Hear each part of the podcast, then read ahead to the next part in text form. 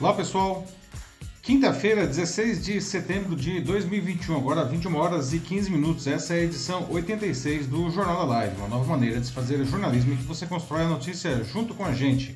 Eu sou Paulo Silvestre, consultor de mídia, cultura e transformação digital e vou conduzir a conversa. E como sempre comigo, o Matheus. E aí pessoal, tudo bem? Boa noite. Matheus, que faz os comentários do noticiário, não? e ele também é responsável pela moderação da participação de todos vocês. Para quem não conhece como funciona o Jornal da Live, nós sempre temos cinco notícias aqui, né? E à medida que nós vamos dando as notícias, vocês vão deixando os comentários uh, aqui na, na, junto na live, né?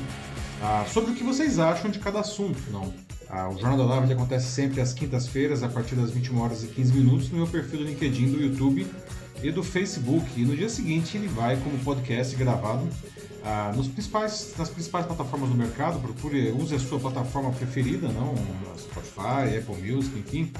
Ah, e lá você encontra o Macaco Elétrico, que é o meu canal, né? aproveita e siga o Macaco Elétrico e você encontra o Jornal da Live ah, disponível também como podcast.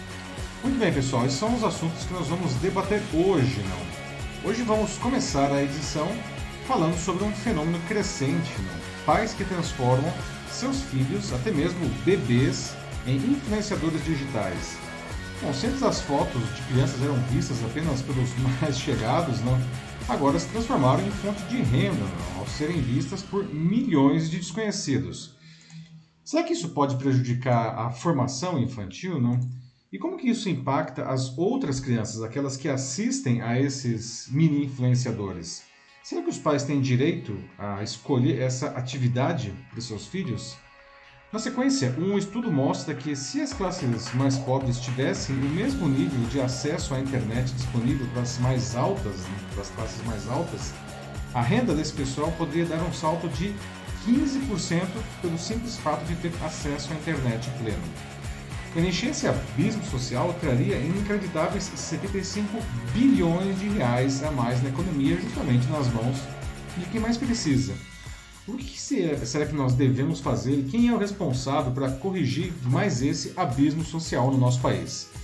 Na sequência, o IBGE divulgou um levantamento que indica que um em cada sete adolescentes já sofreu algum tipo de abuso sexual no Brasil, ou seja, já foram tocados, manipulados, beijados à força ou expostos, e, do total, mais de 6% foram estuprados.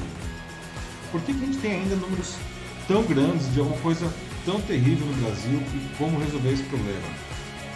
Na sequência, o iPhone 13 finalmente foi anunciado, não? motivo de alegria para os amantes da Apple. Não? Para os brasileiros, ele traz também uma certa angústia. Não? O iPhone 13, vendido no Brasil, pode chegar a 15.500 reais no seu modelo top. Nossa! É o celular mais caro do mundo. Por que, que a gente tem que pagar tanto para um iPhone, gente, aqui no Brasil. Não? Será que, independente de ser no Brasil ou em outro país, será que, enfim, justifica investir tanto dinheiro em um smartphone, por melhor que ele seja? E a nossa notícia bizarra, encerrando a edição, como sempre, não? Dubai, a cidade onde tudo é superlativo, acaba de inaugurar a piscina mais funda do mundo, com 60 metros de profundidade e 14,6 milhões de litros de água. Você arrisca um mergulho nessa piscininha? Olha que delícia. Muito bem, pessoal. Então, é, vamos começar os debates da edição 86 do Jornal da Live. Então, e hoje vamos começar a edição falando né, sobre até onde os pais podem fazer de seus filhos pequenos influenciadores digitais. Né? O que vocês acham disso? Não? Bom, desde o surgimento das redes sociais, né, muitos pais publicam as fotos das crianças e até de bebês. Né? Ah, se antes essas fotos né, eram vistas apenas pelas pessoas mais chegadas né, naqueles álbuns né, de papel na, nas casas, não, agora elas são vistas por milhões de pessoas, evidentemente a maioria desconhecida. Não. Bom, não demorou para que alguns percebessem uma, uma baita de uma oportunidade de ganhar dinheiro aí com, com isso daí, não? muito dinheiro, aliás. Não. Então, é, era só transformar a prole, não, os filhotinhos aí, em verdadeiros canais publicitários cheios de fofura. Não. O hábito de publicar imagens das crianças na internet ganhou até um nome em inglês que é sharenting, né? uma união dos termos em inglês share, que é compartilhar, e parenting, que é paternidade. Não? E com a pandemia, é, esse uso comercial do sharenting ele cresceu ainda mais. Não? Já existem até cursos que ensinam os pais a viralizar os seus filhos. Não? Então, antes de seguir com mais informações aqui, já deixo algumas perguntas para vocês irem pensando ainda. Vocês veem risco nessa prática não, de, de, de exibir talvez demais os seus filhos e até de transformá-los em influenciadores digitais? Não? Isso pode atrapalhar de alguma maneira o desenvolvimento das crianças? Não? A... E como que isso impacta as crianças que assistem não, a esses mini influenciadores vendendo todo tipo de, de produto? Não? E os pais, afinal de contas, eles têm direito de, de transformar aí seus filhos em, em mini influenciadores? Não? Bom, a, a, explosão de contas ligadas a bebês e crianças nas redes sociais durante a pandemia reacendeu esse debate aí do sharing. Né? Quase toda a família faz isso daí, não? Ah, e quem gosta de ver aqueles bebezinhos fofos não, nas redes sociais, mesmo de desconhecidos, não? Mas em jogo entra não, o direito das próprias crianças à privacidade. Não? Por outro lado, há a liberdade de expressão dos pais e a vontade de se conectar com os outros. E tudo isso fica mais complicado né, quando isso se junta com a propaganda de produtos infantis. O perfil público ele pode ser visto por qualquer um, não assim, a, a, nas redes sociais. E se você colocar uma hashtag, por exemplo, digital influencer, hashtag mãe de menino, hashtag baby influencer e outras do tipo, vocês vão encontrar um monte de contas assim, por exemplo, no Instagram, que é a rede mais popular aí para esse destino. Né? Os especialistas eles explicam que o isolamento social por causa aí do COVID, da Covid-19 não fez aumentar essa prática de publicar fotos de criança na internet, né? Ah, o que também faz crescer o volume, enfim, de, dos debates em torno disso daí, não? O, o sharing ele cresceu porque, principalmente, não, para quem virou pai e mãe durante a pandemia, não? Porque as crianças, enfim, não tinham como ser apresentadas para os parentes, né, por causa do distanciamento social. Então, aí aumentou mesmo e muito, não? Até para os parentes verem os, os, os, bebês, não? Isso, a princípio, não é um problema, não, mas, claro, tem que ter cuidado para que não surjam alguns riscos que estão embutidos aí, não? Mesmo os pais mais cuidadosos, eles não têm controle até onde vai chegar uma foto, não? E muito menos quem que vai ter acesso a ela, não? Por isso Jamais, não, jamais mesmo expor as crianças em situações constrangedoras, é, com nudez, não. Ou quando elas estão, por exemplo, num momento de vulnerabilidade, quando elas estão, sei lá, chorando, por exemplo, não. Além disso, os pais, eles precisam se colocar no lugar das crianças. Será que elas vão se incomodar com uma foto quando eles forem maiores? Não tem isso também, não. Então, é se colocar no lugar do outro é um exercício tanto, não. Em redes sociais como o Instagram e o TikTok, que também está crescendo muito nisso daí, não é muito fácil encontrar vídeos de crianças sendo expostas pelos próprios pais, não, com brincadeiras como, enfim, colocar um alimento azedo na boca da criança, ou filmar a criança quando ela leva um susto, e até faz, coloca aí filtros, né, para esbugalhar o olho da criança e tudo, não? É, tudo para fazer um espetáculo, né? É um assim. espetáculo, exatamente, é. né? No começo pode parecer que é uma coisa inofensiva, até engraçado, né? Por isso que eles fazem isso, né? É. Mas depois o, a preocupação, que eu imagino que vem aí pensando aqui é, na criança, é, quando ela crescer e vai que esses Exatamente. vídeos continuem por aí e vão continuar, e né? Vão Porque continuar, não. Os pais acho que não vão apagar, ainda mais. É, não, mas é. é. que tá, né? Uma vez que tá na internet, por mais que você apague, ela já, já alguém copiou. É, né? alguém né? salvou. E, inapagável o negócio, né? É, esse que é o grande problema, não. Fonte bullying. É, é, aliás, os adolescentes, não, eles pedem para os pais para não colocar fotos de quando eles eram crianças nas redes, justamente por causa de bullying. Eles sofrem bullying na escola com as fotos é, deles crianças que os pais, os avós colocam, não? E, inclusive, essa discussão, em alguns casos, já tem chegado na justiça, quando, por exemplo, é, o pai e a mãe de uma criança, normalmente quando são divorciados nesse caso, não, discordam sobre é, uma exposição. Né? Teve um, um, caso recente de um pai aqui no interior, é, no interior de São Paulo, numa cidade aqui do interior, que, que a mãe, é, eles eram divorciados, e a mãe colocou a foto de, do filho que tinha dois anos na época, não? E que expunha um distúrbio que a criança tinha. E o pai achou é, é, que aquilo era um constrangimento e entrou na justiça né, contra a mãe do, do filho por causa dessa foto. Não? Ah, se colocar no lugar do outro não, ah, é muito importante. não. Mas como eu já falei, isso também é um virou um enorme negócio para os pais. Não existem até cursos que vendem o passo a passo para criar os baby influencers, não aqui no Brasil, tô falando, tô falando lá fora, não aqui mesmo, tá?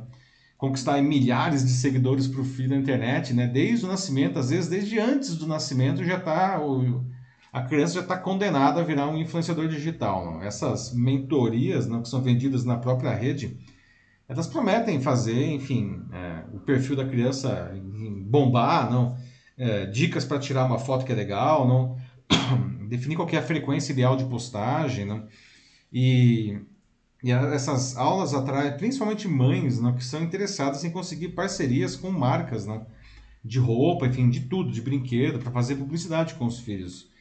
Segundo a organizadora de um desses cursos, é, ter medo disso daí é coisa, é, segundo ela, de tia e de vó. Né? Bom, esses serviços né, que são apresentados na rede, eles afastam justamente esses riscos né, de que as fotos caiam em redes de pornografia e vendem a ideia de que o sharing é uma forma de até de se aproximar do filho. E ressaltam que as que, que, é, crianças que têm perfis com muitos seguidores conseguem, por exemplo, ser uma maneira de atrair também, né?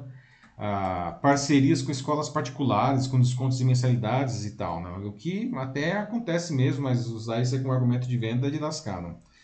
E, bom, a crise está brava, piorou ainda mais né, nos últimos anos e tem levado os pais a buscar mais esse caminho. Né?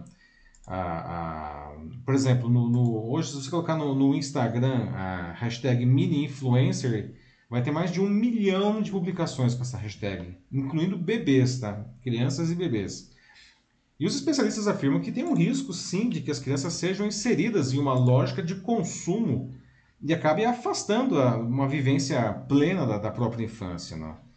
E as marcas, não, elas fazem um assédio muito grande mesmo, mesmo porque, apesar de não ser explicitamente proibida, a publicidade infantil no Brasil, ela é praticamente inviabilizada ah, pelas exigências para proteger justamente os pequenos dos abusos das marcas. Né?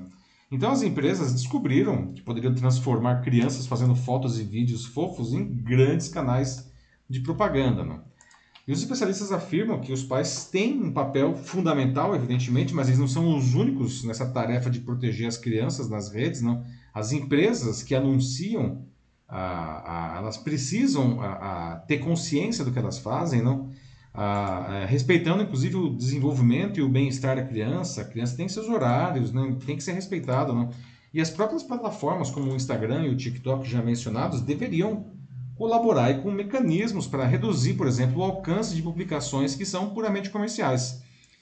Os especialistas eles defendem que seja exigido, inclusive, um alvará judicial para crianças que desempenham a atividade de influenciadores nas redes, assim como é exigido para aquelas que são modelos e atrizes. Né? Ah, o Instagram, ele diz, por exemplo, que, é, que é contas que de, de, pessoas com menos de 13 anos devem deixar claro na bio da conta, né? e aquela descrição, né? Que elas são gerenciadas pelos pais. Né?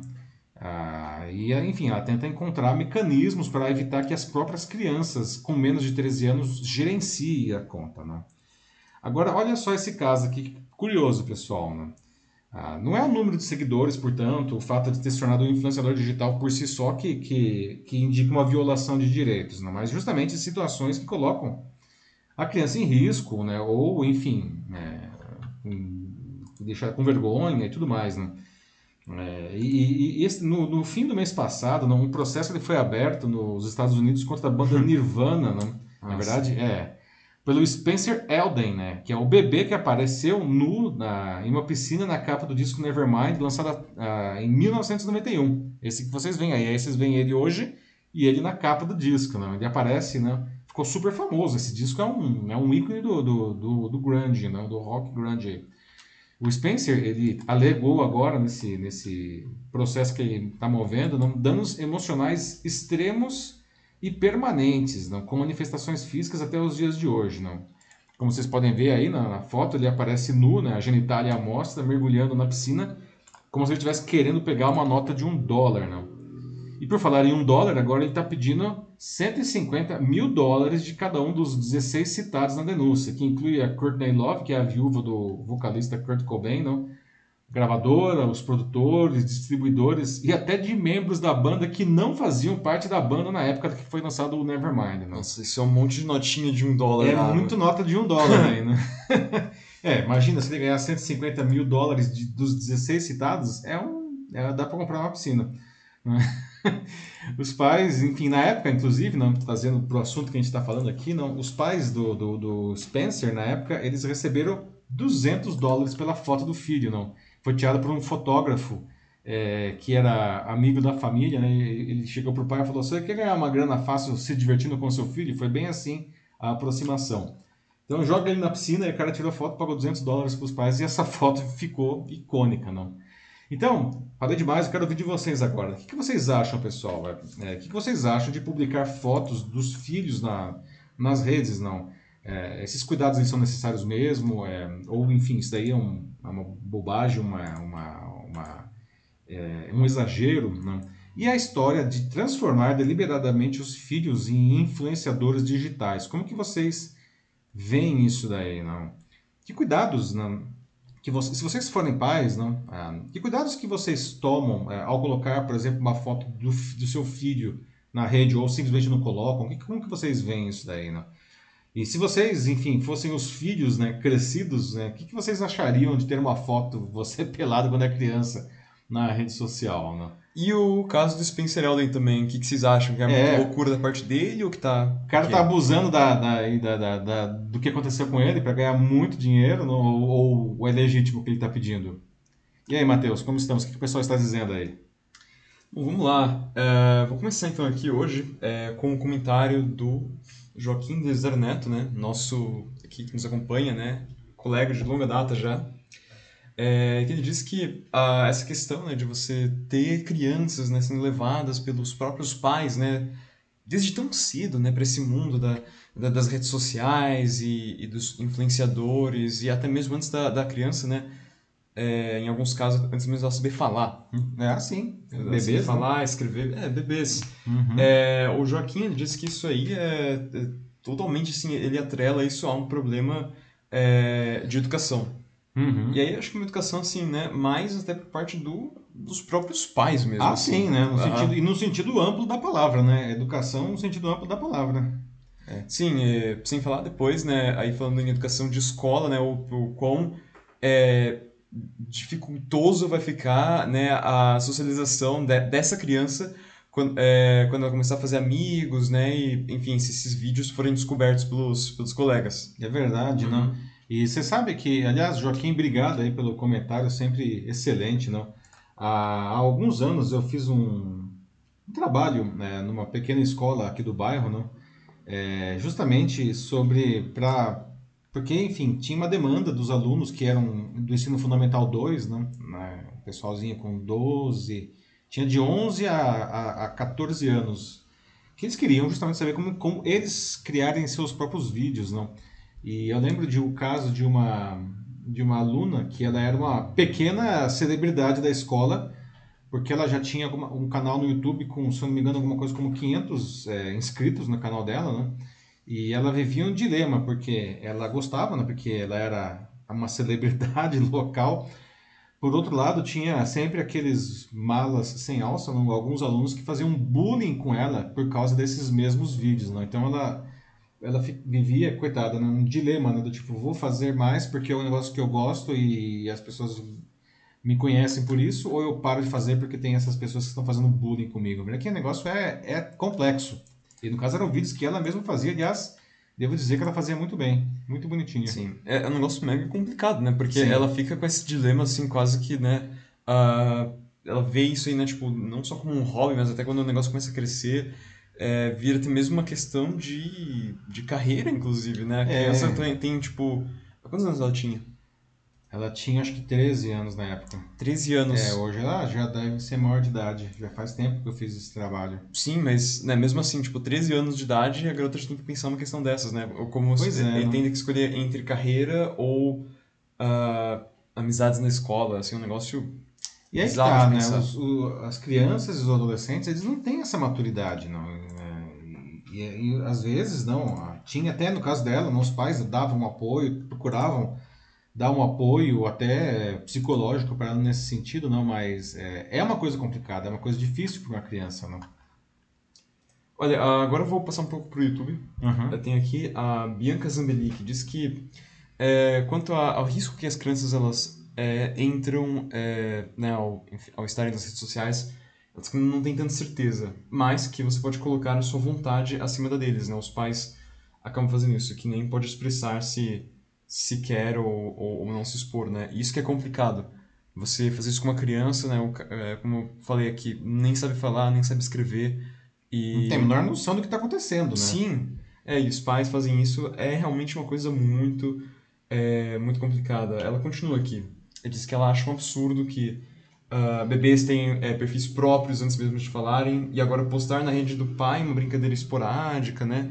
Aí ela diz que não vê mal, e é, acho que é uma coisa diferente, né? Aham. Acho que também é aquilo, né? Desde que não seja uma brincadeira muito... De mau gosto, muito né? de mau gosto, É. muito pesada, aí, aí ok. Mas é outra coisa é ter, por exemplo, todo um perfil assim de, ah, sei lá, pegadinhas no bebê.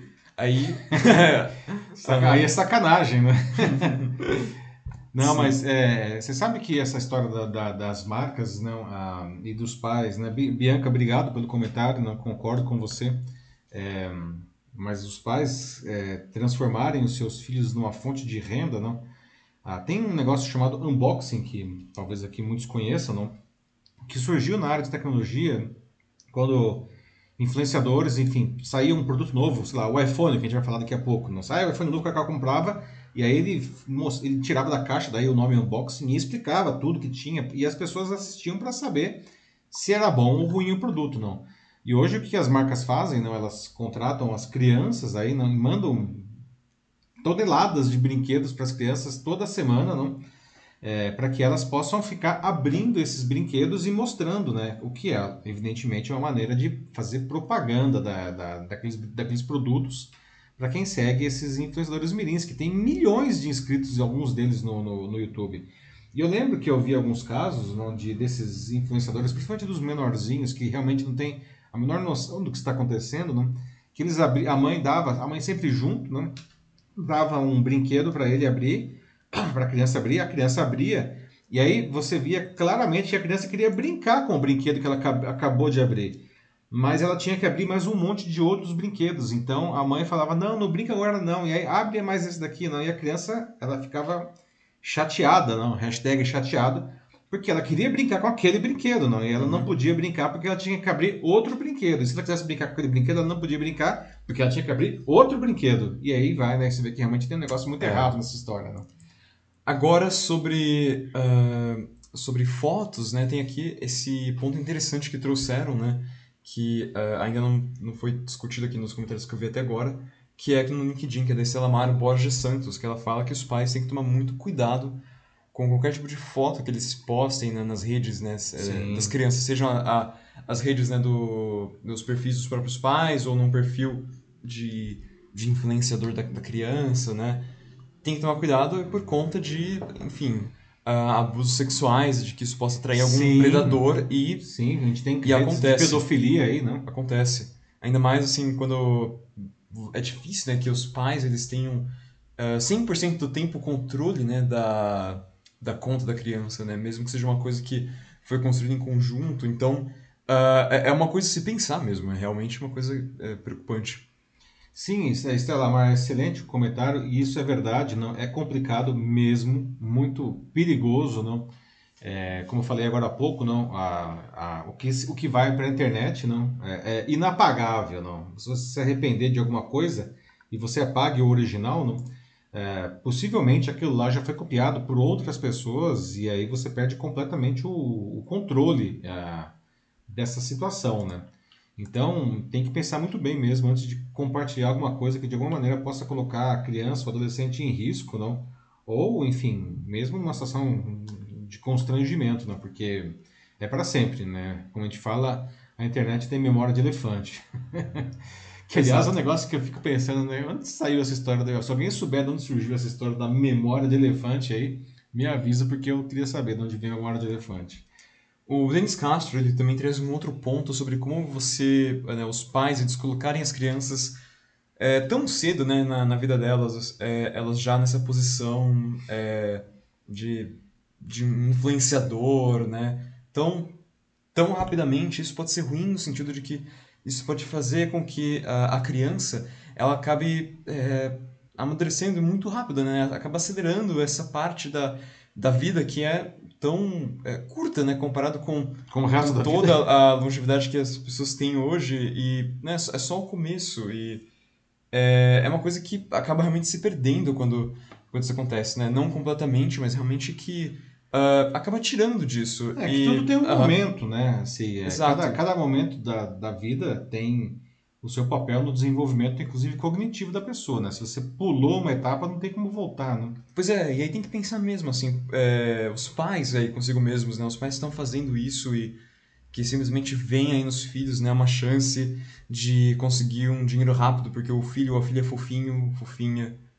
É, por que, que, eles, por que, que vocês quiseram ser pais em, em primeiro lugar, assim? Vocês querem criar, tipo, um ser humano, é, sabe, do, do início, assim, né? Tipo, realmente ensinar eles os, a, sobre como que é a vida, as coisas que tem no mundo, ou vocês estão só buscando uma forma nova de renda. Aí que tá. Pois é, né? e o Guilherme falou aí uma coisa muito importante, não, é, não se pode querer é, acelerar o desenvolvimento da, da criança, não.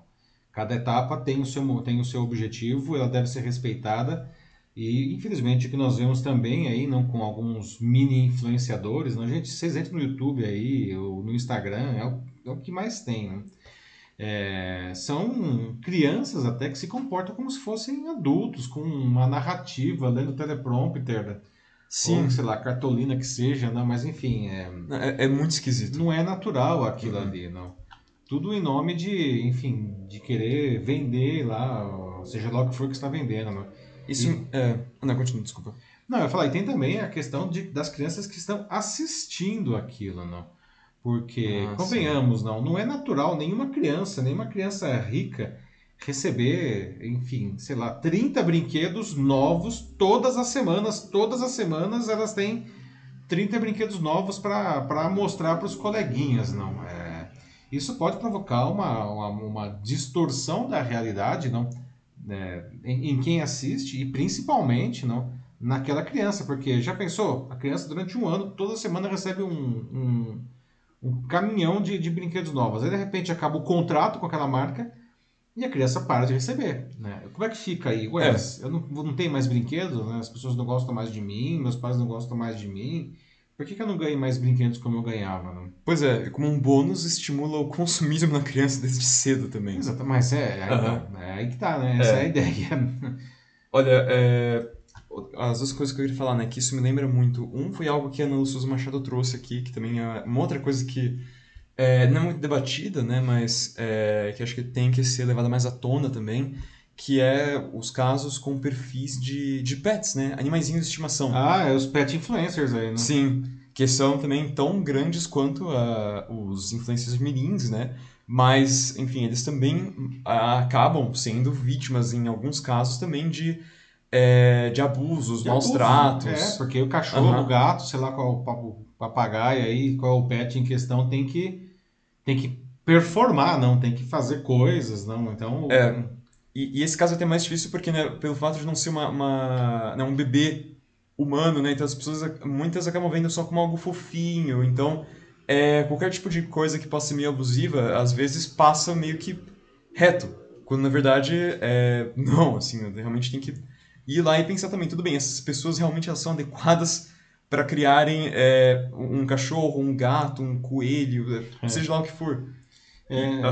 Pois é, Niana, ah, obrigado aí pelo comentário. E tem um negócio que a gente fala na publicidade, não? Você quer fazer uma propaganda de sucesso, você coloca ali uma criança ou um cachorro que é sucesso garantido. As pessoas adoram, e se for de um filhote de cachorro, aí é, é fofura demais para um coração só, não?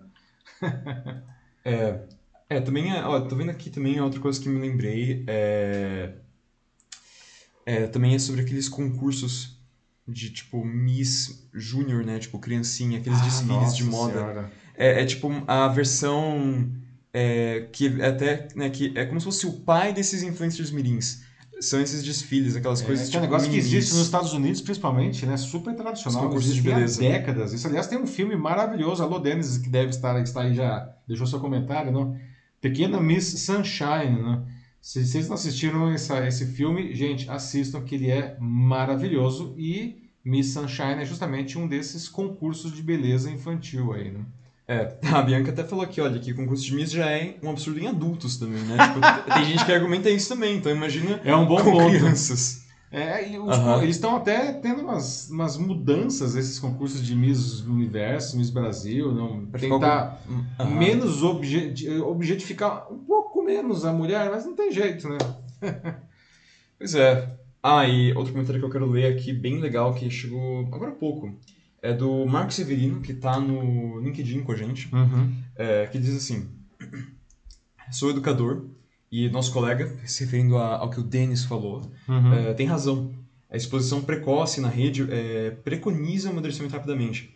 Etapas da vida sendo ignoradas, tornando é, assim a criança, né, não só ah, numa criança que vai ter muitos problemas de socialização, mas eventualmente isso cria um adulto problemático. Um adulto que Exatamente. não consegue se relacionar direito, um adulto que está preso assim com uma série de, de inseguranças e ansiedade. É um problema que realmente se você deixar solto é nossa, assim, é, é um estrago gigantesco É muito bom o comentário, Marcos. De fato, não. A maioria dos adultos problemáticos foram crianças problemáticas, não. Eles tiveram algum tipo de, enfim, deficiência na sua formação, na sua educação, não, e isso não foi corrigido. E eles carregaram esse esse problema ao longo da vida e quando chegaram na idade adulta, isso daí acaba se manifestando e às vezes de umas maneiras bastante perversas, não. O negócio é muito, muito sério, não. Não tô falando de coisas leves, não. Tô falando de coisas bem pesadas, não.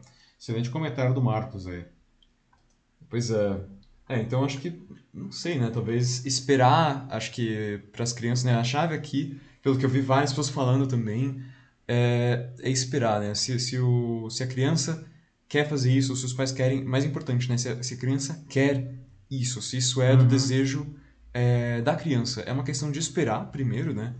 É, acho que foi a, é, foi a Bianca mesmo que falou que é, ela sugeriu tipo, que talvez esperar aos 14 anos para trazer isso para criança, né, e conversar com ela, Uhum. talvez seja uma idade melhor, assim, não só porque ela vai estar já com a cabeça, é, acho que mais bem informada para poder falar de uma coisa dessas, mas também é, ela até usou o argumento de que com 14 anos uma criança já pode ir no hospital sozinha, então é mais um ponto que, que, que corrobora isso. É verdade, não. Aham. É, o duro é os pais aguentarem até os 14 anos, né? Pra Exato. esperar, não. Sendo que o dinheiro eles querem agora, não.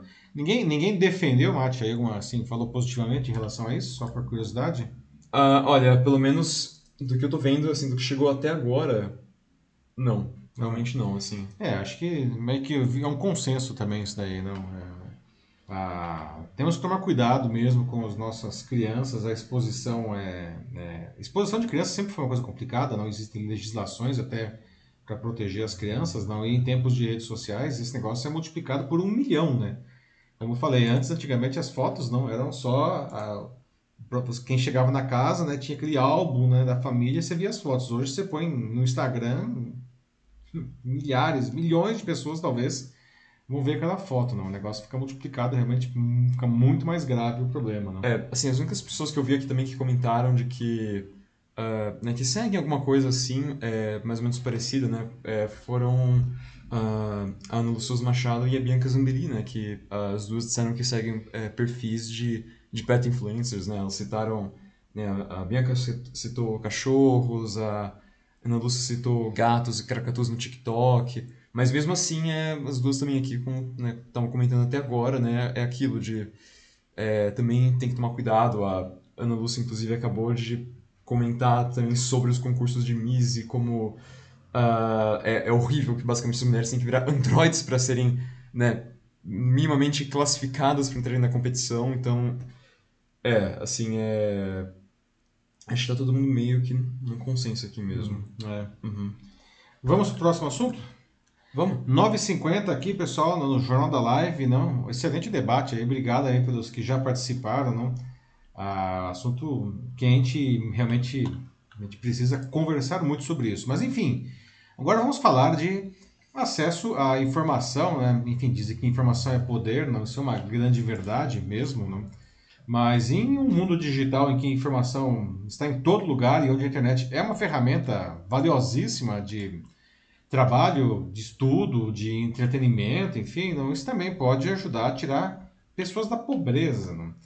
O abismo digital não, que entre os ricos e os pobres do Brasil, que é imenso, não, é, ele serve de espelho para as diferenças socioeconômicas, por exemplo, entre a, a, baixa e a alta renda. Não?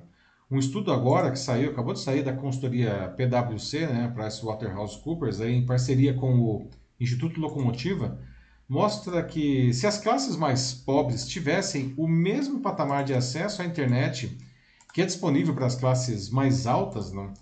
pelo simples fato de ter esse acesso, a renda dessas pessoas mais pobres daria um salto de 15,3%, né? pelo simples fato de ter um bom acesso à rede. Né? Em números absolutos, quanto significa isso? Não? Se isso fosse resolvido, se fosse eliminada essa diferença, não, 75,4 bilhões de reais entrando na economia, justamente nas mãos aí dos mais pobres, o que é um negócio extremamente necessário. Não? Então, algumas perguntas que eu já deixo aqui enquanto eu vou trazer mais dados. Né? O que a gente precisa fazer para corrigir mais esse abismo social no nosso país, que é o, o abismo digital. Né? Qual é o papel do governo e das empresas na, na correção dessa desigualdade? Ou talvez vocês achem que outra instituição, enfim, quem que pode resolver esse problema de alguma maneira, não?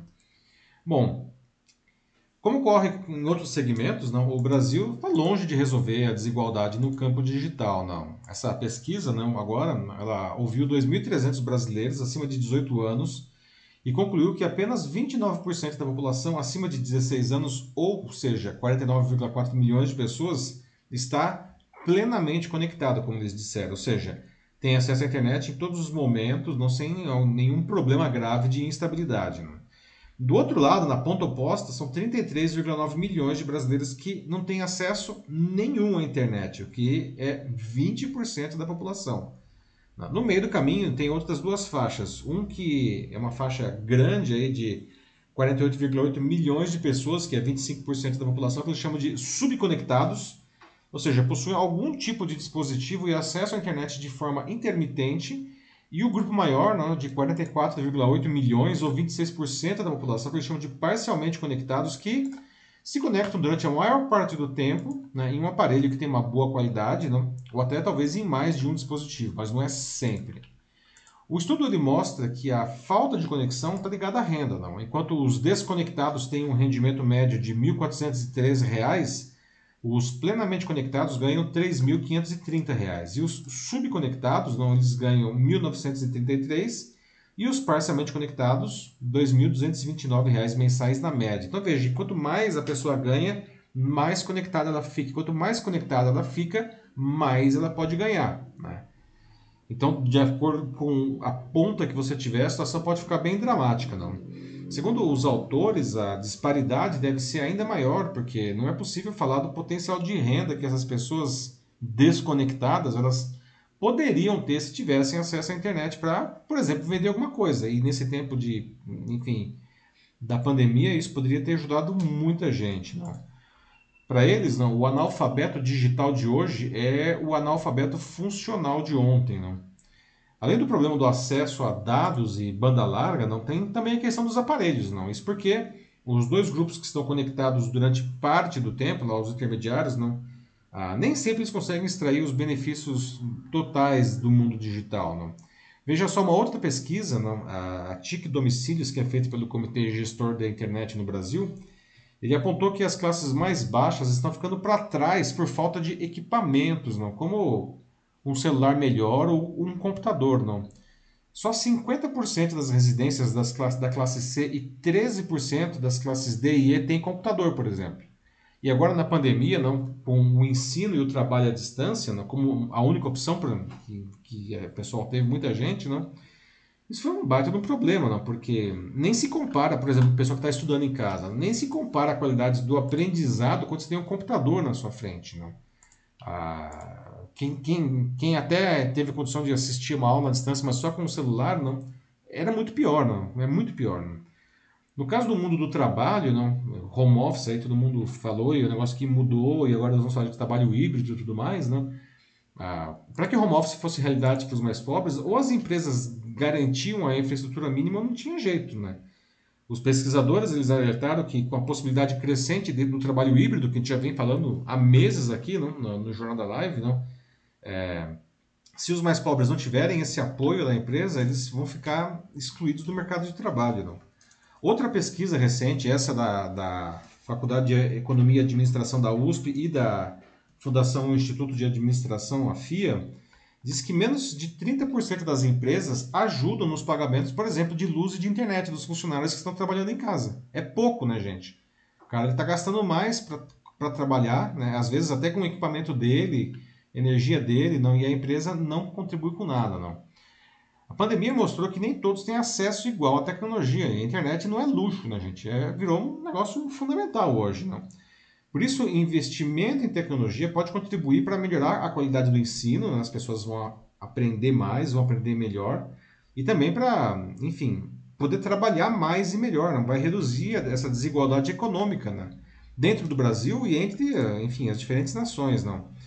E olha só que ironia, não? o assunto vem sido bastante debatido no Brasil, né, por conta da pandemia, inclusive, não? inclusive é, um projeto foi aprovado na, pela Câmara e pelo Senado que previa o repasse de 3 bilhões e meio de reais da União para estados e para o Distrito Federal para que, enfim, para que eles comprassem planos de internet para alunos e professores de escolas públicas. Justamente, né? Porque o pessoal estava estudando em casa, não? É, chegaram a citar aqui, inclusive. Ah, pois uhum. é. Não. E é só que aconteceu. Em julho, o Bolsonaro vetou inteiramente a proposta, dizendo que não tinha dinheiro no orçamento. É. Bom, não tem dinheiro no orçamento para isso, mas a gente está vendo aí que está tá sobrando dinheiro pelo jeito em algumas coisas, né? Um grande é um dilema do governo é não ter dinheiro para nada, mas sobra dinheiro para algumas coisas aí inconfessáveis, né? Que tenta esconder, não. Mas enfim, isso é outra história, não. Ah, então, pessoal, como resolver esse abismo social? Né? Quem vocês acham que é o responsável para resolver isso daí? Né? Isso cabe ao governo, governo federal, governo estadual, governo municipal, enfim. As empresas são responsáveis por isso, as escolas, as ONGs, enfim. Quem pode resolver isso e como resolver isso? Como diminuir esse analfabetismo digital que, que o brasileiro está passando em um momento em que o mundo fica cada vez mais digital?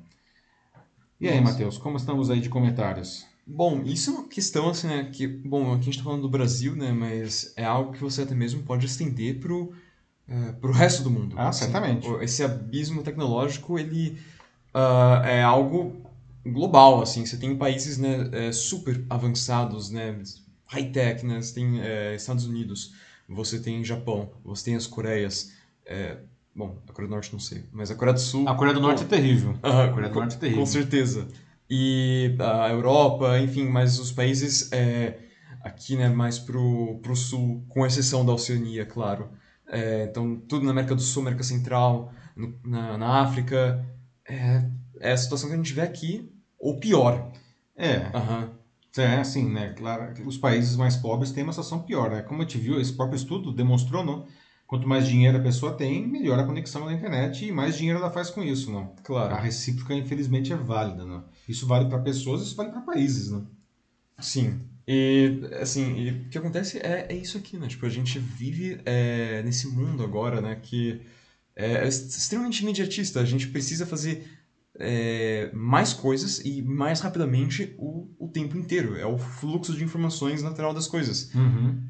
Então, é, você ter uma ferramenta né, como um smartphone com internet, não estou falando que tem que ser um smartphone top, assim, estou dizendo que todo mundo tem que ter o novo iPhone 13, assim, mas ainda assim, acho que tem que ter uma, uma baixada no preço considerável, considerando como é, é, essa ferramenta, porque a princípio isso é uma ferramenta antes de qualquer coisa, né, como ostentação, status, isso é uma ferramenta, tem que ser tratada como uma ferramenta. Então tem que abaixar o preço porque é uma coisa que todo mundo precisa hoje. E a pandemia só é, deixou isso mais claro. O, antes de passar para você, é, uhum. é, o Hugo Santos estava aqui comentando, né? Tipo, sobre. Foi ele que trouxe aqui o caso, o projeto da, da deputada da Tabata Amaral, né? Que foi ah, barrado pelo Bolsonaro, né? Que ela queria da internet, né? É, mais é, dar maior acesso né, público da internet para as pessoas de baixa renda, e que não deu certo. E ele continua aqui, né, dizendo assim: Pergunte aos educadores públicos e verá histórias tristes de crianças que ficavam sem ver qualquer aula, porque o único celular conectado era da mãe, que trabalhava durante o dia é, e que à noite tinha que priorizar atividades dos filhos mais velhos. Pois é, Hugo, não, e, uhum. e é verdade, não. E, e, a gente não precisa nem ir para os rincões aí do Brasil, isso mesmo nas grandes cidades, como São Paulo, Rio de Janeiro. A, a gente tem os bolsões de pobreza aqui que são grandes, não? E as crianças simplesmente não tinham como ir para a escola e, e por mais que eventualmente o município ou o estado, o governo do estado oferecesse ensino à distância, elas não tinham, elas não tinham ferramenta, não. Como o Matheus falou, não, isso uhum. se transformou numa ferramenta. E ainda uma ferramenta inadequada, não um celular é, não é a melhor maneira de você estudar, não o ter um computador faz uma baita diferença, não. Mas nem o celular elas tinham disponível, não. Ou às vezes até tinha, mas não tinha plano de dados, quer dizer, muito complicada a situação. É, agora eu vou passar um pouco aqui pro, pro YouTube. A Bianca Zambelli, ela trouxe um, um argumento interessante. Ela defende aqui de que a, a, a internet, até mesmo como a própria ONU considera, é, é um direito básico da humanidade. É Sim, verdade. Da mesma forma que saúde e educação são. Então ela defende aqui que, na verdade, o, é, idealmente, a internet no mundo inteiro deveria ser gratuita. É, isso é um ponto interessante uhum. que você traz, Bianca. Não? É, concordo com você. É um hoje é, é coisas como é, saneamento básico, né, é, energia elétrica, né, a, a, e internet, não são questões de infraestrutura que são absolutamente básicas, né? Realmente todo mundo deveria ter acesso a isso daí. Não, a gente sabe que, infelizmente, não, aqui no Brasil mesmo, o saneamento básico falta para uma parcela bastante considerável da população, mas em condições ideais todo mundo deveria ter acesso a tudo isso daí. Não? E é interessante observar que algumas empresas, não, elas tentam é, oferecer internet é, é universal gratuita, não? E aí vale dizer que iniciativas principalmente aí do Google e da, do Facebook, não?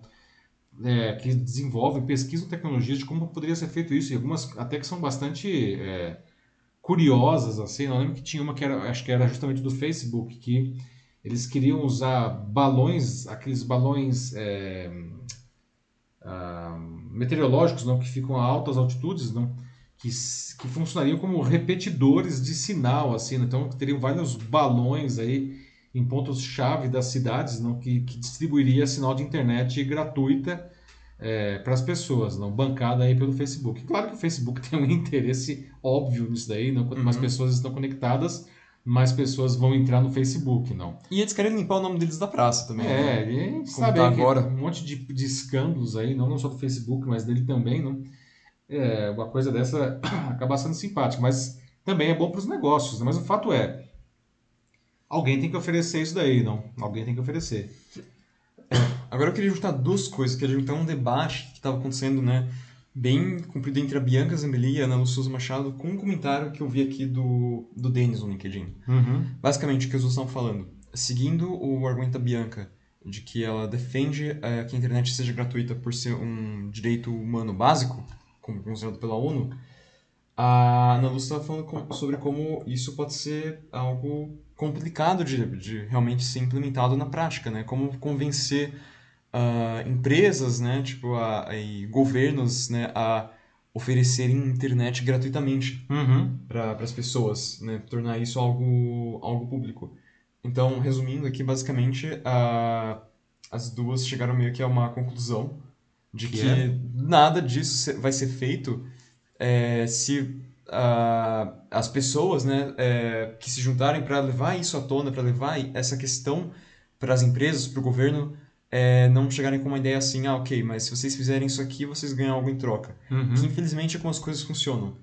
Aqui, ainda mais aqui, é bem que falando, ainda mais aqui no Brasil, e a Ana concorda com ela, que é triste, porque a gente sempre só avança assim. Eu, eu só ajudo se você me oferecer algo em troca. Tipo, é, toma lá da cá, o bom e velho toma lá da cá, não? E eu queria juntar isso com o comentário do Denis, porque ele fala que é uma coisa que é, é crucial e para é, para cultivação desse pensamento uh, egoísta e do toma lá da cá, né? Que, enfim, só faço se você me der algo em troca. Uhum. Que, assim, é só você ver, né? Como o próprio governo, né? Ele, o ano inteiro, né? Tipo, ele basicamente menospreza não, não só a educação em si, né? Isso estou falando de praticamente todos os governos. Nenhum governo aqui, pelo menos que eu tenho lembrança, é, teve uma grande preocupação em melhorar a educação, tanto que ela devia ser melhorada, a educação pública. E ainda mais tem essa questão de que eles querem arrancar da grade, né, sempre, ou pelo menos piorar o ensino de matérias como filosofia, sociologia e ética. É um negócio extremamente, é, assim, pro osso o ensino disso aqui, assim, dessas matérias. Eles não se importam mesmo. E são as matérias que justamente levam os alunos, né, futuros cidadãos, a pensarem em questões sociais e como eles podem contribuir com o coletivo e não somente é, com eles mesmos ou dentro de um círculo Exatamente, fechado. não. Uhum. É, pois é, né, Dennis? Que espécie de cidadão está sendo formado quando você tira essas, essas disciplinas que são as que justamente ajudam a desenvolver coisas como o senso crítico e o próprio conceito de cidadania. Não? Cidadania é uma coisa colaborativa, a gente não vive é, isolado na sociedade. Não? E, mas, e resgatando o que a Bianca e a Ana falaram também aí, não? É, é verdade, não? As empresas, enfim, eu não vejo, sei lá, as teles não a, oferecendo internet de graça em grande quantidade, não?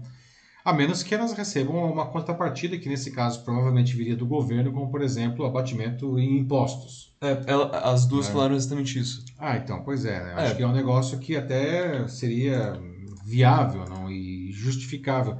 A questão é saber se o governo tem dinheiro para isso, né? O Bolsonaro já vetou esses 3,5 bilhões aí para comprar pacotes de dados aí para professores e estudantes em plena pandemia, né? É, supostamente porque não houve provas não de que tem... isso era necessário. É, não seria, mas uhum. não era necessário, gente. Né? É um exagero, isso daí é um luxo, não? É, claro. É, mas por outro lado, não, é, essas iniciativas como do Facebook, do Google, não, eles não estão pedindo nada do governo, né?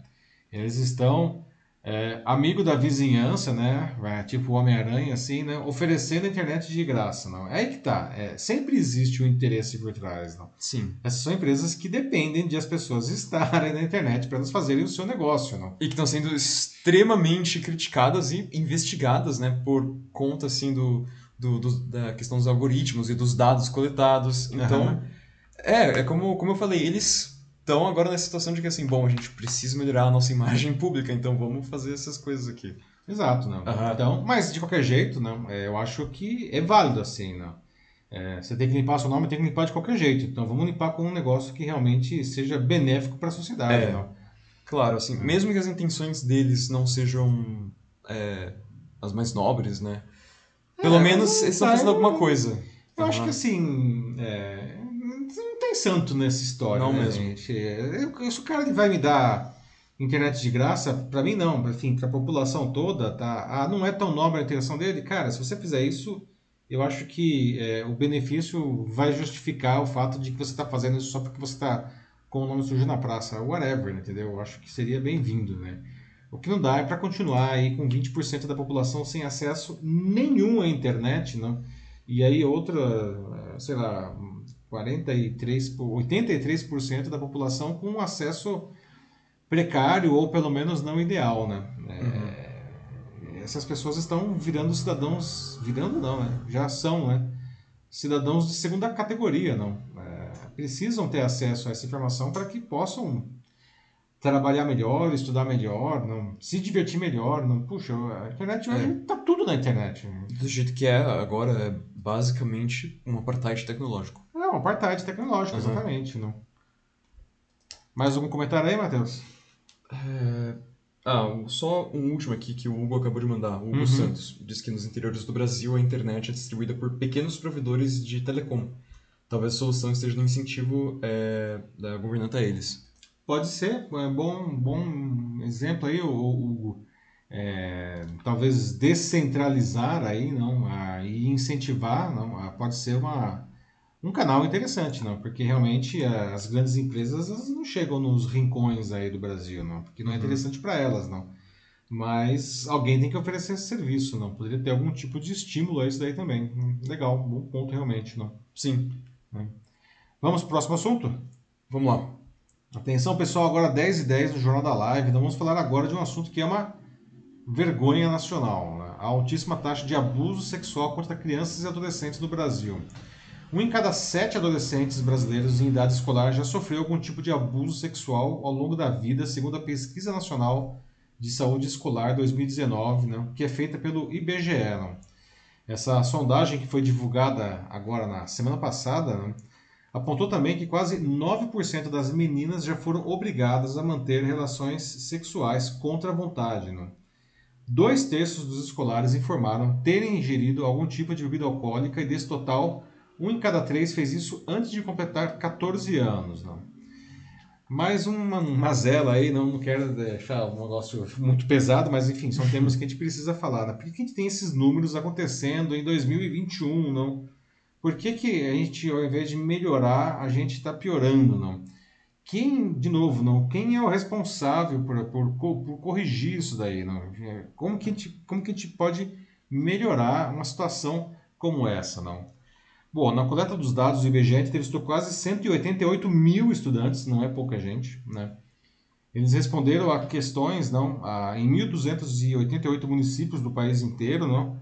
A, no, em 2019, quando foi feita a pesquisa, o Brasil tinha 11,8 milhões de estudantes entre 13 e 17 anos. Não? Bom, dentre os temas abordados sobre saúde e comportamento, ah, Casos envolvendo algum tipo de abuso sexual chamaram a atenção dos pesquisadores. Não?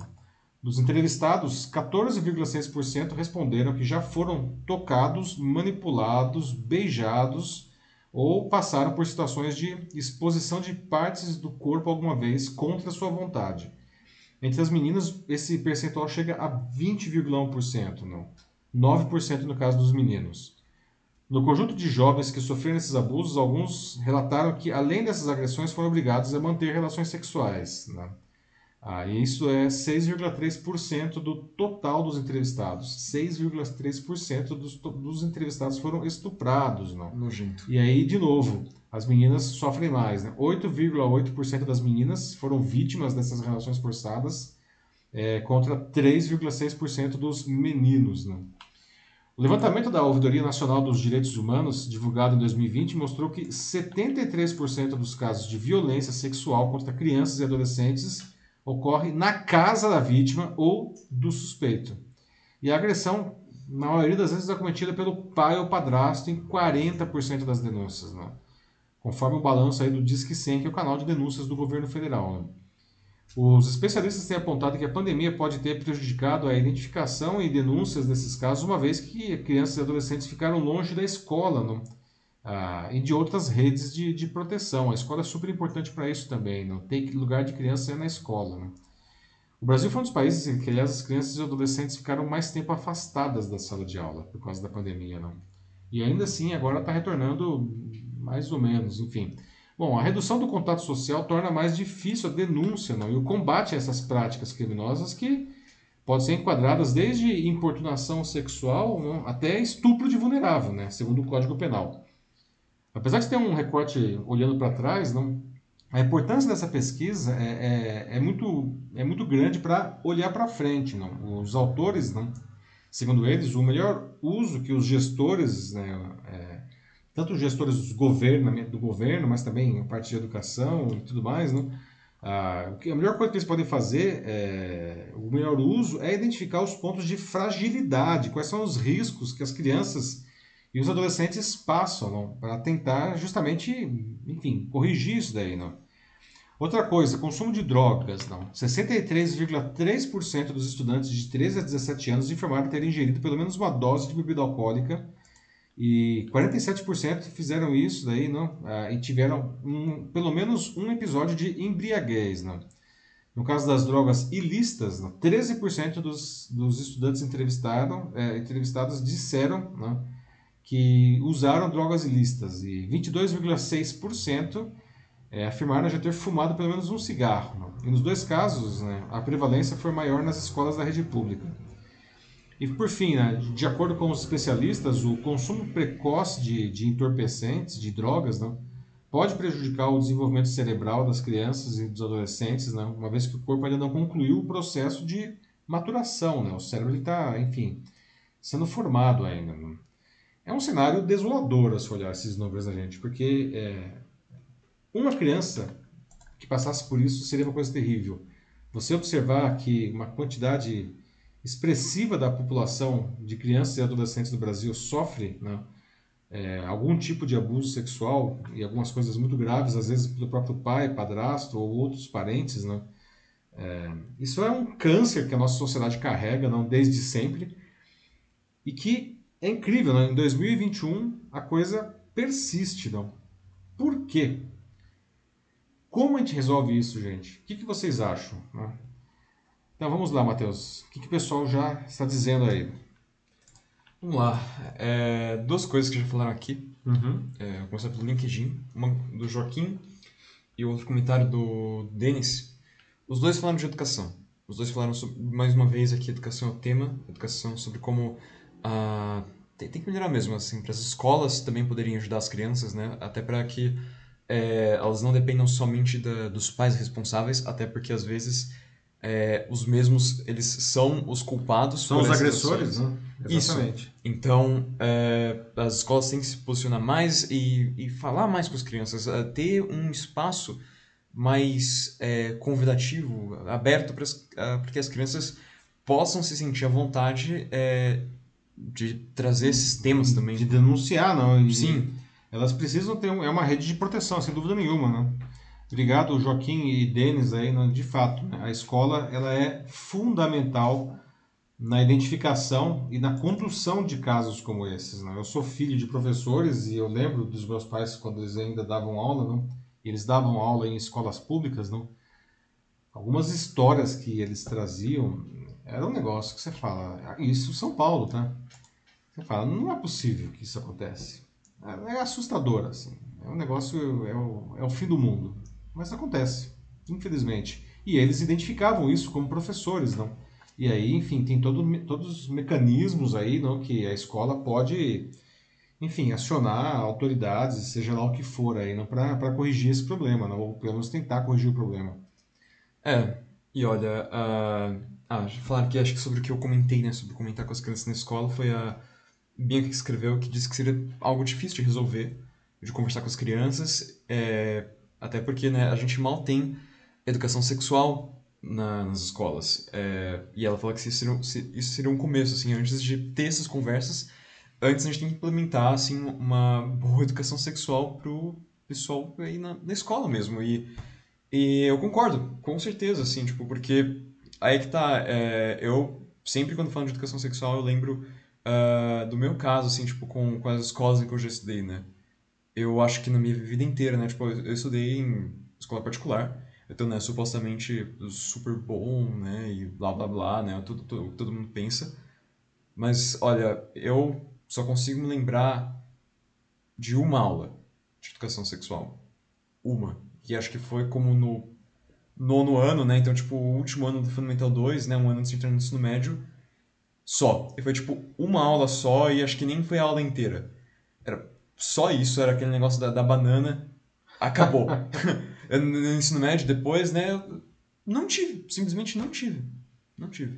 Pois é, não. E aí vale lembrar também que educação sexual não é reprodução humana, né? Ou seja, é também isso, não, mas é, é muito mais, muito além do que reprodução humana. Né? Educação sexual, como o próprio nome sugere, não, é educar, não a, o adolescente para ter a maturidade para encarar a questão do sexo, que faz parte da vida, e ele vai chegar, e ele chega cada vez mais cedo, não? A, ele saber como lidar com isso daí. Não? Aí o que a Bianca traz, né? Isso na verdade é um outro problema, não? Que assim uhum. é, é, é, a deficiência na educação sexual aí da, da população, da formação, né? Da população brasileira, não? Agora, retomando até o, o item anterior aí, não? A, questão anterior, as crianças elas precisam se sentir à vontade e seguras né, para poder compartilhar e mesmo no caso de não ter um abuso, mas enfim, fazer perguntas que são às vezes perguntas inconvenientes que talvez ela não consiga fazer ironicamente dentro de casa, não? Elas têm que ter liberdade e se sentir seguras para fazer uma pergunta dessa uh, para um professor, por exemplo. E o professor, por outro lado, precisa estar preparado para lidar com essas perguntas, não? Não adianta nada o professor também estar despreparado. É. É, exato. Então esse é outro ponto também. Tem que preparar os professores também. É, assim, Exatamente, né? tem que preparar tanto professores quanto pais também. Sim, A. Ana Souza Machado fala que né, ela, ela é mãe, ela fala que sempre mantém a, a, a porta aberta, assim, ela sempre está conversando com, com os filhos e, e isso é importante, né? Sempre, sempre tem que manter essa, essa linha de confiança, né? Sempre, sempre tem que ter. Até porque, né, num caso mais extremo, por exemplo, digamos que o pai faz, aí, sei lá, pelo menos a, se a mãe aí ela consegue se posicionar bem, aí entre outras questões, né, que, que Uhum. pode tornar isso ainda mais difícil, mas enfim, o fato é que tem que ter a conversa, tem que tem que ter assim, talvez é realmente organizar campanhas, programas assim para que é, ajudem tanto professores e pais Sim. a, a conversar disso também, porque é, é sempre, né, mesmo quando não é para conversar de um assunto tabu desse, uma coisa tão séria, mesmo quando é só naquela famosa a conversa, né, tipo, ah, então é hora de saber que o bebê não vem da cegonha. Nossa, assim, é É, é e tem- sempre, aham, é sempre uma coisa tão constrangedora, né, tipo, de Uhum. falar. Você trouxe uma co- falou uma coisa que me fez pensar num outro problema seríssimo que nós temos no Brasil. Não? Muitas vezes, meninas Hum. que são recorrentemente estupradas pelos pais ou padrastos, Ah, sim. principalmente, não? Sim. E as mães são coniventes com isso, não? Às vezes as meninas contam para a mãe e as mães ou não acreditam ou não querem acreditar, enfim, até para não entrar em É. conflito com o companheiro, não? E as mães que deveriam, enfim, é o, o primeiro ponto de proteção das meninas, não? Elas acabam é, não cumprindo essa, esse, essa, esse papel por, enfim, diferentes motivos, não? Mas é, é, é, é dramática essa situação. É, normalmente é atrelado a machismo. Assim, Sim, sim, ajuda. sim, certamente, não. Uma- o, o tão falado machismo estrutural aí, não. Pois é, pois é. E aí, enfim, que tipo de imagem essas mães passam para as garotas, né?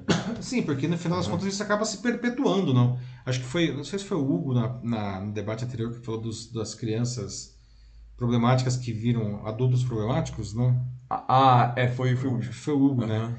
É, isso se deve também, isso acontece também é, no caso de, de problemas ligados a sexo, traumas e tudo mais, não, má formação, não, as crianças mal formadas elas viram adultos problemáticos nesse, nesse campo também, não? É, isso é uma coisa que também citaram, assim, alguns comentários aqui que eu tô vendo, também falaram, eh, ressaltaram aqui, né, de que essa educação é principalmente importante para as meninas, porque elas são realmente as que mais sofrem. Os dados estão aí, como a gente trouxe. Pois é, Elas mas são sempre é, as que mais são vitimizadas. eu acho que, eu não sei, é, evidentemente elas precisam ter toda a educação, mas eu acho que precisa educar também os meninos, não porque eles são vítimas, mas porque eles podem se tornar os agressores depois. E a maioria das vezes são homens os agressores, né? Exatamente. Como entendeu? também mostrou aí a pesquisa, a maioria das vezes são pais e padrastos. E, e as agressões, 40% das agressões acontecem dentro de casa, não? Aham. Então eu acho que tem que é, educar bem homens, é, meninos e meninas, não? As meninas por serem a, a maioria das vítimas e os homens por serem a maioria dos agressores, não? É, talvez se, enfim, se esses caras tivessem tido uma melhor educação no sentido amplo da palavra, mas também educação sexual quando eles fossem crianças, não? Eles não, enfim, chegariam na idade adulta cometendo essas atrocidades, né? Sim. É, é papel do pai também. É, a Bianca Exatamente. também citou aqui. É... Sim, é papel do pai. Papel É. do pai também. E aí, vamos pro próximo assunto? Vamos. 10 e 24 pessoal, vamos para o nosso quarto debate, um debate mais leve. Vamos falar de smartphones e de desejo, né? um desejo bem caro de ser suprido, por sinal, não. O iPhone 13 finalmente foi anunciado nessa terça, não. E isso é motivo de alegria, né, para os amantes da Apple, não. Uma empresa que não tem consumidores, tem fiéis, não. A gente brinca que a Apple não é empresa, a Apple é igreja, não.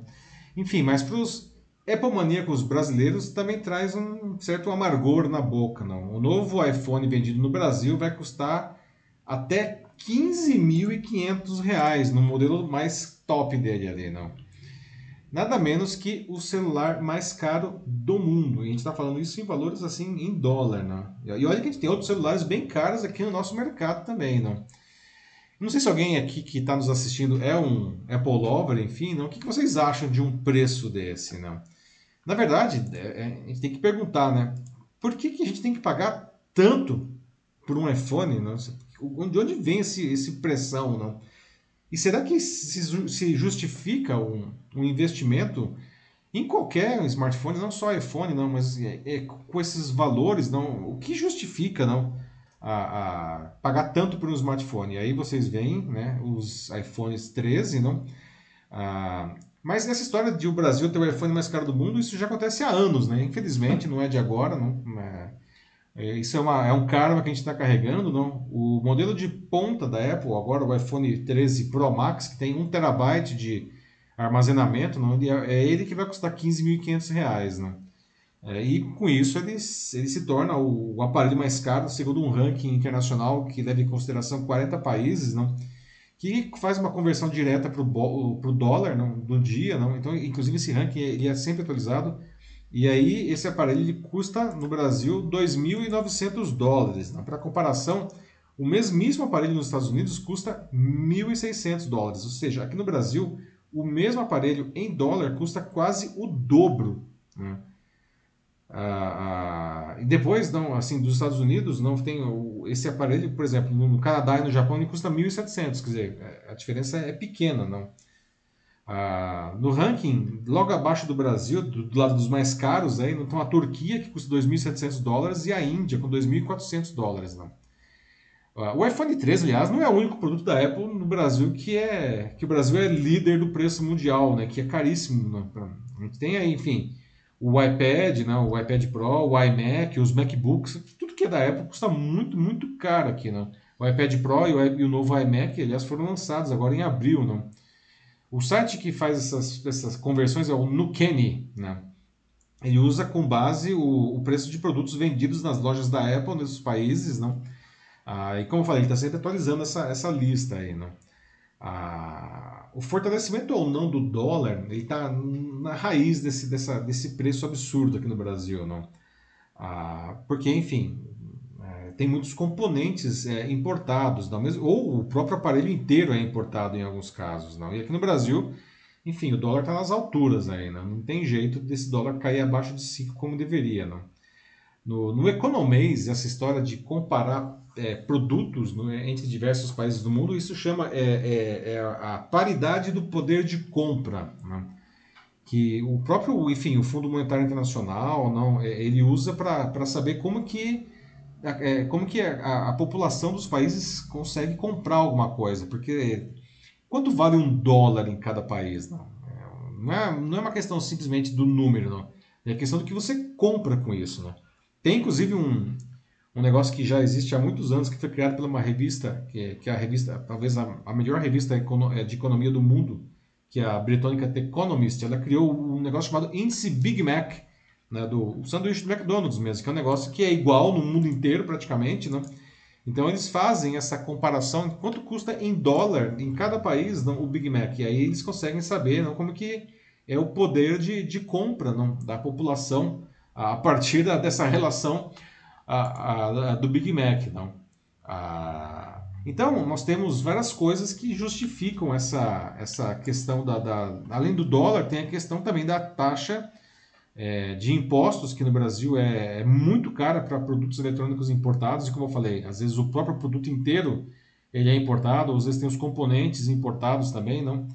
Mas isso, isso é tão verdade que, né, que, como eu falei, o iPhone não é o único telefone celular muito, muito, muito caro do Brasil, não. Por exemplo, não.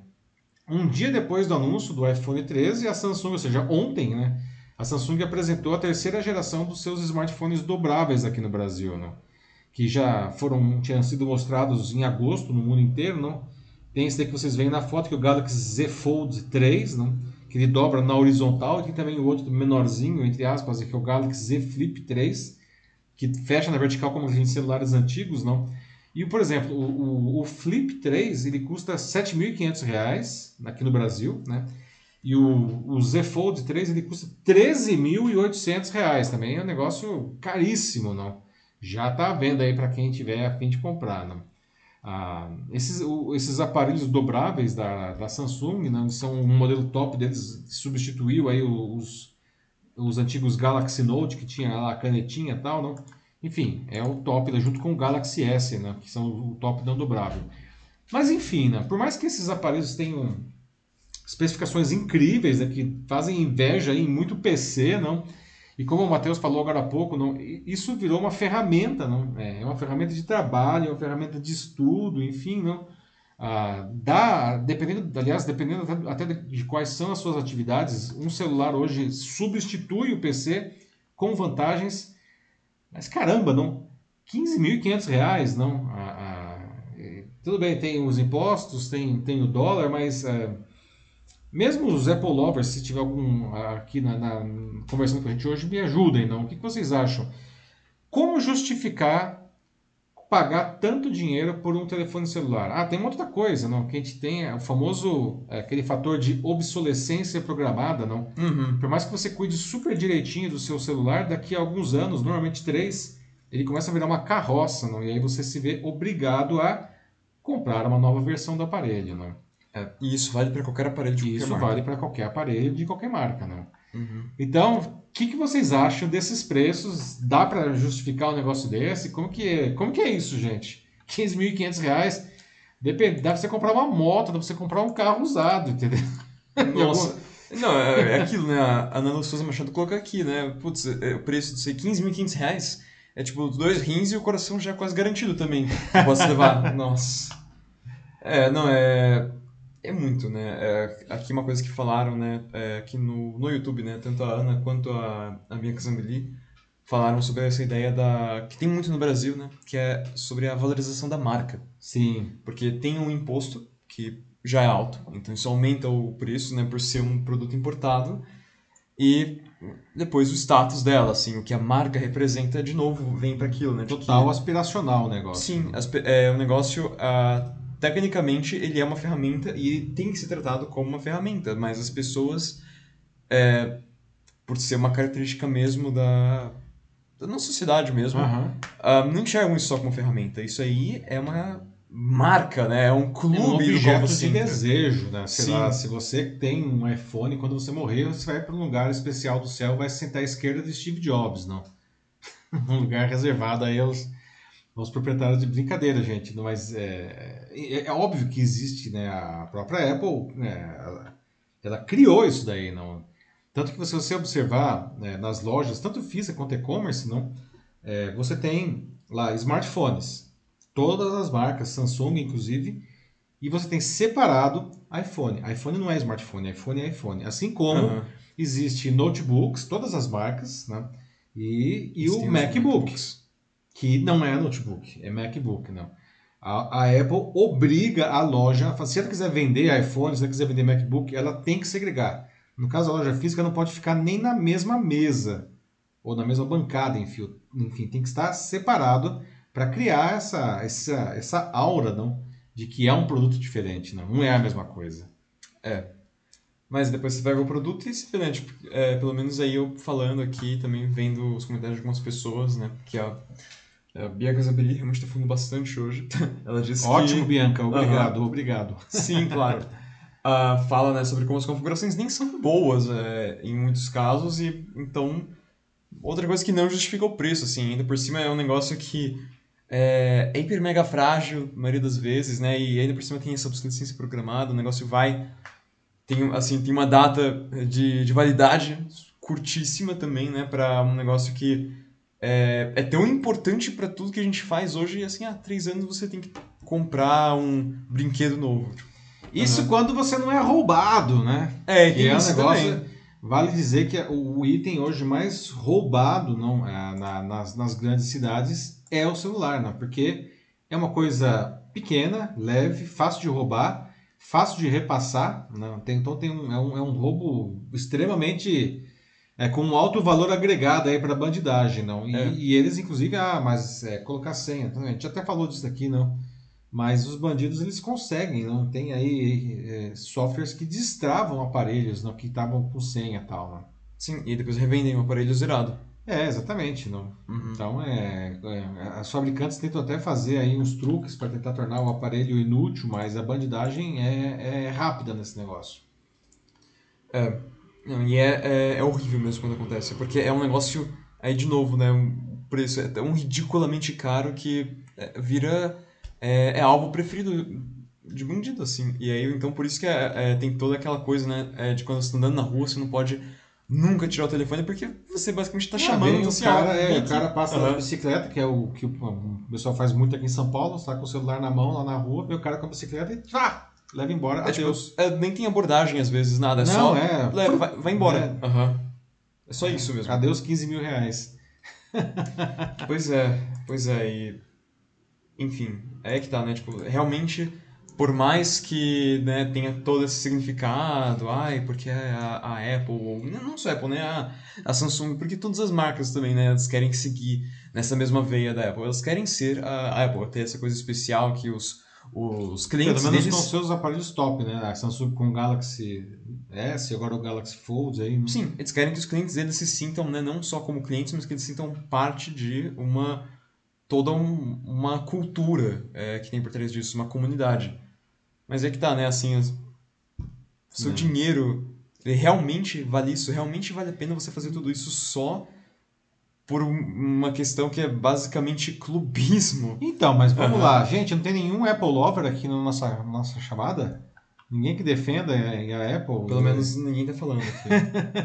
e eu, eu tô falando bem mal da ideia aqui, né, mas... É, não, mas assim, eu acho que é, assim, ninguém duvida da qualidade desses aparelhos, né? Eu já tive iPhone também, não. É, eu acabei abandonando porque eu comecei a achar que a relação custo-benefício não se justificava, mas eu reconheço da, que a qualidade é, é excelente, assim, não. É, e é mais do que qualidade, não. A experiência Apple, que vai muito além do produto, não, ah, é excelente. Que é o que, enfim, faz, justifica não, com que a maior parte aí das pessoas que são Apple lovers continuem comprando, mesmo com um valor aí, né, altíssimo do produto. Não. A questão é justamente cada um identificar é, qual que é o seu limite, né, qual que, o que, que você acha da relação custo-benefício não, que esse aparelho traz, principalmente se comparado com aparelhos de outra marca mais baratos. Não. É, é, aí vai de cada um realmente. Não. Nossa, eu tô achando que é todo mundo Android aqui, de verdade. Porque é, não, tô- não tem nenhum. Ninguém, Ninguém Apple, assim, defendendo a Apple. Ninguém aí, defende a Apple até agora. O Denis fez um comentário de que ele tá com o Samsung dele desde 2013. É, Samsung mais? é herói da resistência, hein, Denis? É, o Sandro apareceu aqui no YouTube, tá gritando Android, Android, Android, Android. a Bianca ela falaram que não gostam também da, da Apple direito. É, então. É, É, se, se, se a gente pegasse aí, né, essa, essa microamostra populacional aqui na nossa, na nossa live, realmente a Apple não tá tão bem, não. Ó, mas vamos ver, né? Acho que nos comentários depois, né? é, Ah, sim, tem sempre pessoal que vê depois o vídeo gravado, né? Vamos ver se aparece algum Apple Lover aí, por favor, se manifestem se estiverem É. vendo depois aí. É, vamos ver isso. é, se você é um Apple Lover, está assistindo isso aqui no futuro, né? é, comenta aí, vamos conversar. Vamos pro nosso último assunto, Mate? Vamos lá. Atenção, 10h38 já, hoje o papo rendeu, hein? E chegamos à nossa notícia bizarra de hoje, né? Sempre encerrando a edição. Dessa vez nós vamos a Dubai, a cidade onde tudo é superlativo, tudo é milionário, né? onde todos os sonhos parecem ser possíveis, desde que você tenha dinheiro para pagar por isso daí, não? Onde fica, fica o prédio mais alto do mundo, não? Que é o, o Burj Khalifa, não? Que tem incríveis 828 metros, né? Quase um quilômetro de altura o prédio, não? 160 andares, não? Pra vocês terem uma ideia, comparação, né? O prédio mais alto do Brasil, que é o One Tower, que fica lá em Balneário Camboriú, em Santa Catarina, ele tem apenas 290 metros e 77 andares, né?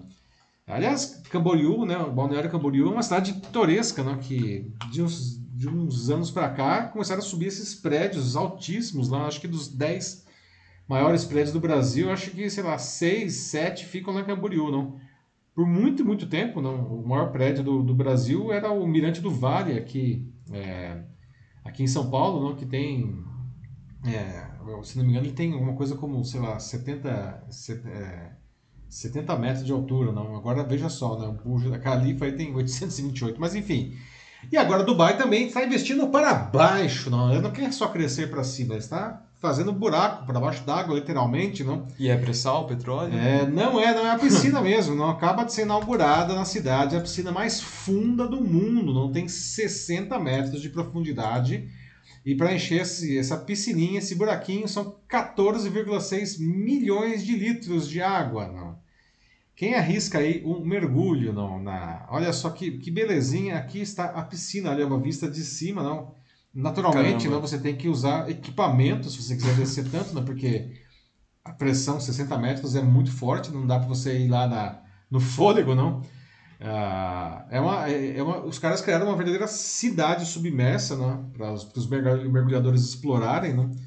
É, essa piscina ela tem 15 metros a mais do que qualquer outra piscina do mundo, não, né, em profundidade. Não? E o dobro do tamanho, aliás, ela chama Deep Dive Dubai. Não? Ah, e o Guinness Academy ele confirmou esse recorde, né? o, que, que faz o famoso livro dos recordes, não? Guinness.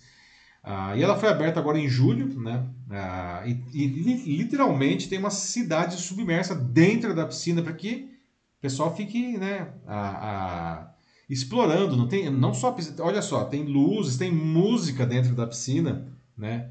Ah, para esses habitats subaquáticos aí, não?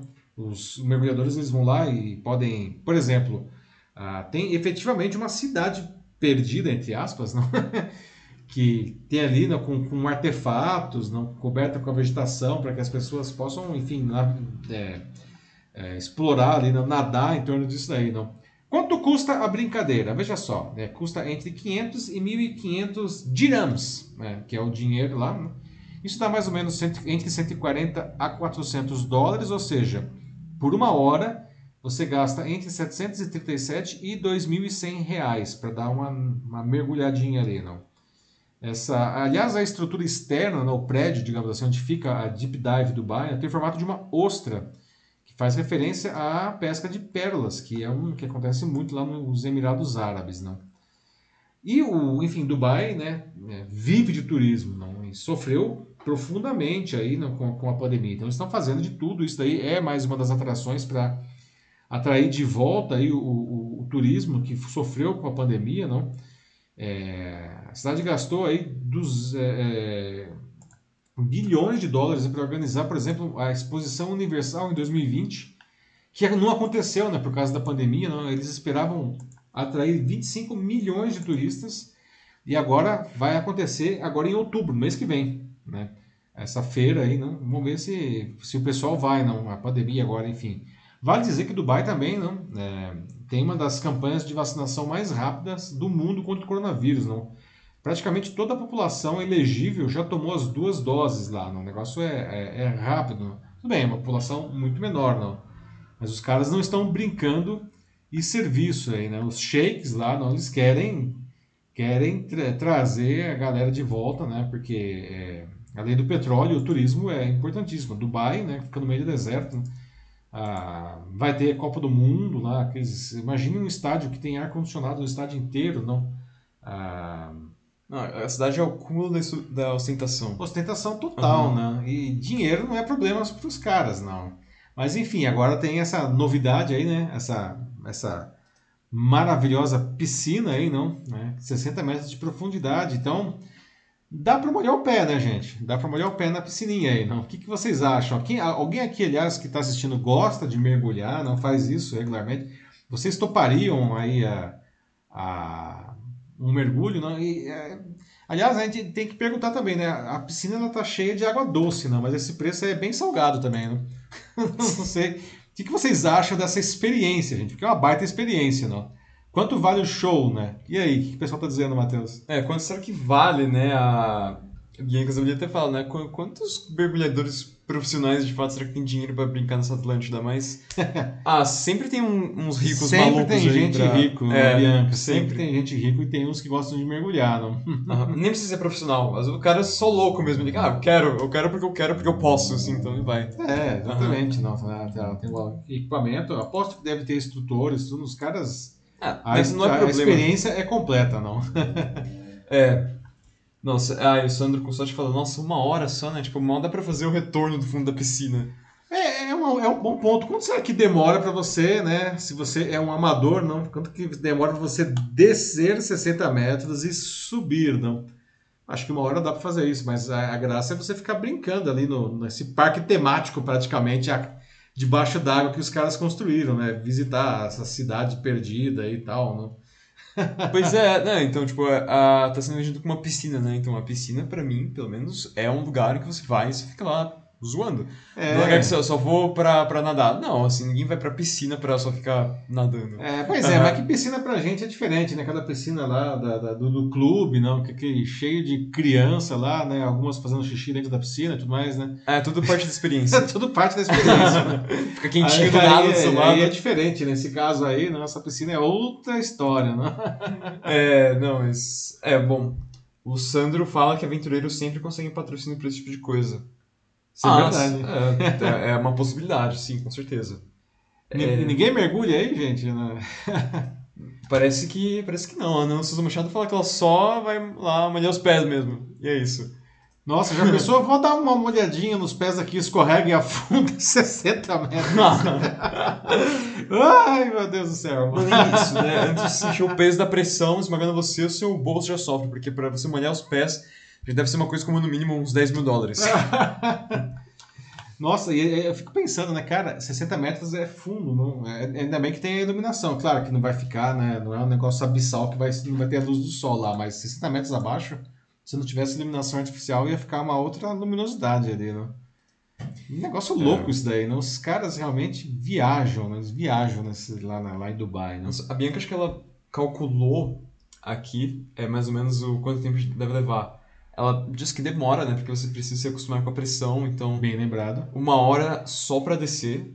Logo, você precisa de no mínimo umas duas horas. Aí, olha uhum. só, pegadinha do malandro dessa história de uma hora, não? duas horas pra, só pra você descer e subir. E a galera não é que tá, né? Tem que brincar lá embaixo, né? Na cidade, cara. Coitado do salva-vidas. Três horas. Ô, oh, nossa, já pensou em qual salva-vida dessa piscina aí? Caramba. Cara, o cara tem que ter um daqueles negócio, aquelas. Aqueles. Aquelas. Tipo, mini submarino pro cara conseguir chegar é, logo. Né? Acho, que, acho que sim. Nossa acho senhora, sim. nossa senhora. Como não, que é? Não, pior é que o Sandro é, ainda mais acrescenta, né? Que descer rápido, né? Mas se você voltar rápido demais, se ferrou. Os gases no sangue podem te matar. Exatamente. Não, só a, a punição que, que dá só de pensar nisso. Nossa, não, é. Ah, caramba, eu quero. Eu fiquei, fiquei encafifado agora. Como que será essa experiência? Qualquer um pode entrar nessa piscina, né? O cara tem que ter um um, preparo, preparo aí, né? Uhum. É tipo o Batman, né? Tem que ter preparo aí, né? Senão. Ai, nossa. Mais algum comentário do pessoal aí? Ah, é isso. Não é isso daí? Volta. Olha só, pessoal, né? É muita água pro meu caminhãozinho essa piscina aí, viu? Como dizem, não, opa, mais ou menos, né? Enfim, pessoal, agora chegamos aqui ao final da nossa edição 86 do Jornal da Live, 10 horas e 48 minutos ao vivo aqui, não? É, foi boa conversa, né, Matheus? Foi excelente hoje. É, muito legal. Valeu pela participação e é, é, muito bacana os comentários que todo mundo trouxe hoje aqui também. É, desculpa sempre assim, se eu, uh, se eu deixo algum passar, que nem sempre dá para ler todos, né? Hoje foi um desses dias. É, mas como a gente sempre fala, né, a gente, eu leio todos os comentários depois, né? Sim. E mesmo que você, se você estiver vendo aqui a, versão gravada, não?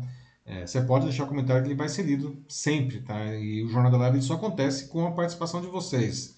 A gente não quer só chegar aqui e dar notícia, a gente quer conversar com vocês sobre a notícia. Né? Então, muito obrigado aí pela participação, né? Estamos encerrando aí essa edição 86. Na quinta-feira que vem estaremos de volta a partir das 21 horas e 15 minutos no LinkedIn, no YouTube e no Facebook. E é isso, né? Boa sexta-feira, bom fim de semana e a gente se vê novamente na edição 87. Pessoal, um abraço para todos. Tchau, tchau.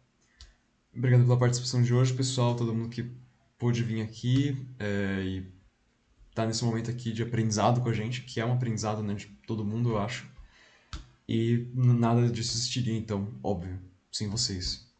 Então é isso aí. Valeu, gente. Até semana que vem. É, aproveitem bem o resto de semana, fim de semana. E até a próxima. Se cuidem. Tchau.